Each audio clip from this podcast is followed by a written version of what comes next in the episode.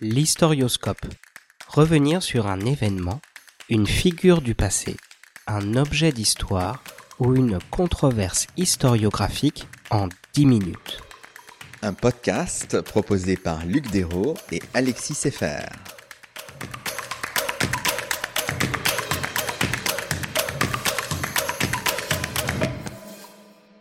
Bonjour Luc. Bonjour Alexis. Aujourd'hui, nous revenons sur un événement marquant du XVIIe siècle survenu sous le règne de Louis XIV, un événement de portée locale, nationale et internationale, à savoir la révocation de l'édit de Nantes. Pour le dire en quelques mots, Luc, de quoi s'agit-il? La révocation renvoie à un édit signé à Fontainebleau par le roi Soleil en octobre 1685 probablement le 17 de ce mois. L'édit est scellé par le chancelier Michel Le Tellier le lendemain, 18 octobre. Par ce texte, Louis XIV révoque l'édit donné par son grand-père Henri IV à Nantes en avril 1598. Concrètement, qu'est-ce que cela signifie? Cela veut dire plusieurs choses, détaillées dans les douze articles qui constituent le corps de ce texte assez bref. L'exercice public du calvinisme ou de la religion prétendue réformée, comme on disait à l'époque, est interdit, de même que les écoles confessionnelles. Les sujets de Louis XIV seront désormais baptisés par les curés des paroisses. Par ailleurs, les réformés, à l'exception des pasteurs, ont l'interdiction de quitter le royaume. Néanmoins, une clause de l'édit de Fontainebleau semble aller dans une autre direction. En apparence, en tout cas, Alexis, l'article 12 dispose que ceux de la religion prétendue réformée pourront, en attendant qu'il plaise à Dieu de les éclairer comme les autres, pratiquer une forme de dévotio privata, un culte domestique en quelque sorte. Mais cet article apparaît vite comme une duperie et les conversions forcées se multiplient à l'automne 1685 et au cours de l'hiver qui suit. On parle bien des dragonnades. Exactement. Les autorités s'appuient parfois sur des dragons, soldats qui se déplacent à cheval et qui combattent à pied, ou d'autres militaires qui logent au domicile et aux frais des réformés, jusqu'à ce que ces derniers se convertissent. Les dragonnades sont nées en Poitou en 1681 et prennent un nouveau tour après la révocation. Revenons sur le préambule de l'édit de Fontainebleau, qui représente plus du tiers du texte, ce préambule paraît paradoxal puisqu'il inscrit la décision de 1685 dans le sillage de l'édit de 1598. Tout à fait. Henri IV, affirme Louis XIV, n'a signé l'édit de Nantes que par souci de maintenir la tranquillité dans son royaume. Son intention était bien, je cite le texte, de faire réunir à l'Église ceux qui s'en étaient si facilement éloignés. Son assassinat en 1610 l'en a empêché et ajoute le texte de 1685 ce pieux dessein n'a pu être mis à exécution avec la succession de conflits qui traversent le royaume depuis 1635. L'heure de la révocation a sonné, dit encore le roi, puisque je cite encore la meilleure et la plus grande partie de nos sujets de la religion prétendue réformée ont embrassé la catholique. C'est évidemment une lecture biaisée de la situation. On imagine que les historiens d'aujourd'hui, loin des perspectives de Louis XIV, voient très différemment le chemin qui conduit de l'édit de Nantes à sa révocation. Évidemment, Alexis, les perspectives téléologiques ont été abandonnées. Les contextes des règnes d'Henri IV et de Louis XIV sont bien différents et il n'y a pas de ligne de continuité entre 1598 et 1685.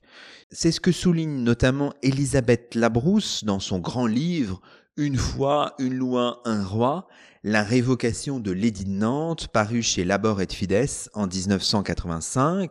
On peut mentionner aussi les travaux de Philippe Joutard. L'édit de Fontainebleau n'a pourtant pas surgi de nulle part. C'est l'aboutissement d'un long processus.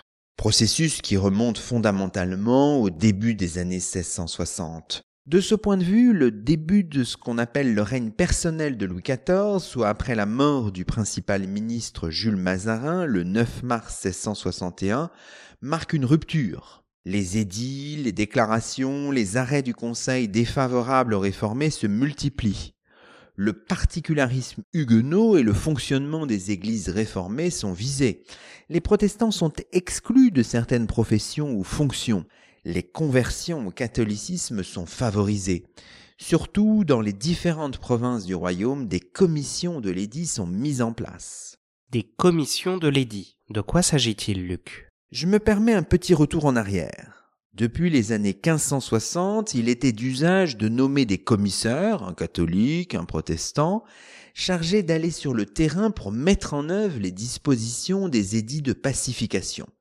C'est évidemment le cas durant les années qui suivent la promulgation de l'édit de Nantes. Et qu'en est-il sous le règne de Louis XIV eh bien, une déclaration donnée en 1656 réactive ces commissions, finalement effectives à partir d'avril 1661, il s'agit cette fois autour de deux agents extraordinaires de l'État, en général un intendant et un homme de guerre réformé, de détricoter l'édit de Nantes en quelque sorte. Les protestants sont contraints de justifier à nouveau la légalité de leur lieu de culte plus de 60 ans après la promulgation de l'édit de 1598.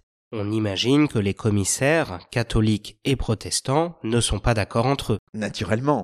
La procédure est donc tranchée par voie d'appel au Conseil en présence du roi, ce qui donne lieu à des arrêts en commandement.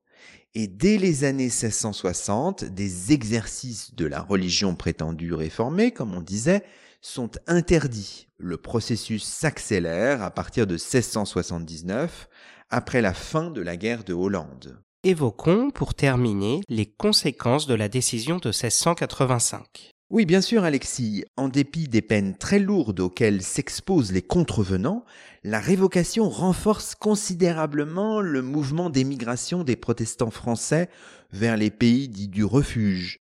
Les îles britanniques et leurs colonies américaines, les provinces unies, le Saint-Empire romain germanique, la Suisse et d'autres territoires. 160 à 180 000 protestants quittent le royaume à partir de 1685 et durant les années suivantes, soit environ 25% de la population réformée française de l'époque, d'après les estimations de Michel Magdelaine. Ces départs sont-ils à l'origine d'une forme de déclin économique? C'est une forme de mythe tenace propagée par les protestants puis par l'historiographie républicaine au XIXe siècle.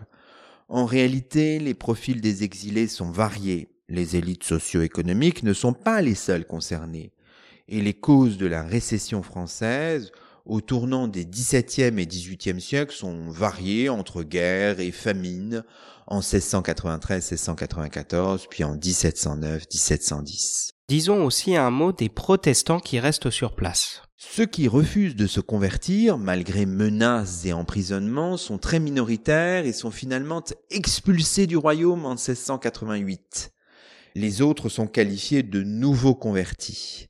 La législation est très sévère contre ceux et celles qui retombent dans l'hérésie, les relapses, et les assemblées au culte clandestin sont traquées par les autorités.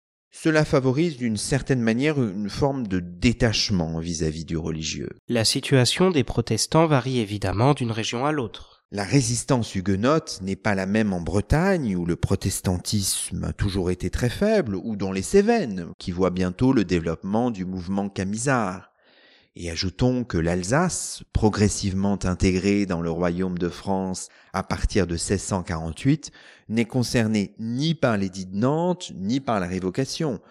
Les luthériens de la région sont néanmoins incités très fortement à la conversion. Quoi qu'il en soit, l'image de Louis XIV célébrée par ses turiféraires catholiques se dégrade à l'étranger, mais également en France. La révocation de l'édit de donne lieu à un grand nombre de publications, textes ou images qui construisent, avec d'autres événements, la légende noire de Louis XIV. Il suffira de donner un seul exemple. En 1691 paraît en Hollande Les héros de la Ligue ou la procession monacale conduite par Louis XIV.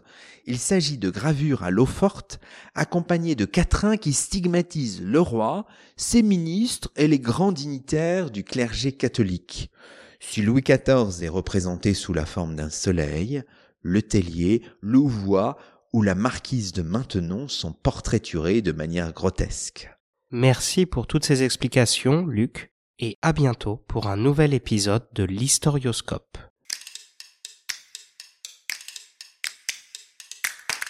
C'était l'historioscope, revenir sur un événement, une figure du passé, un objet d'histoire ou une controverse historiographique en 10 minutes. Un podcast proposé par Luc Dérault et Alexis Seffer.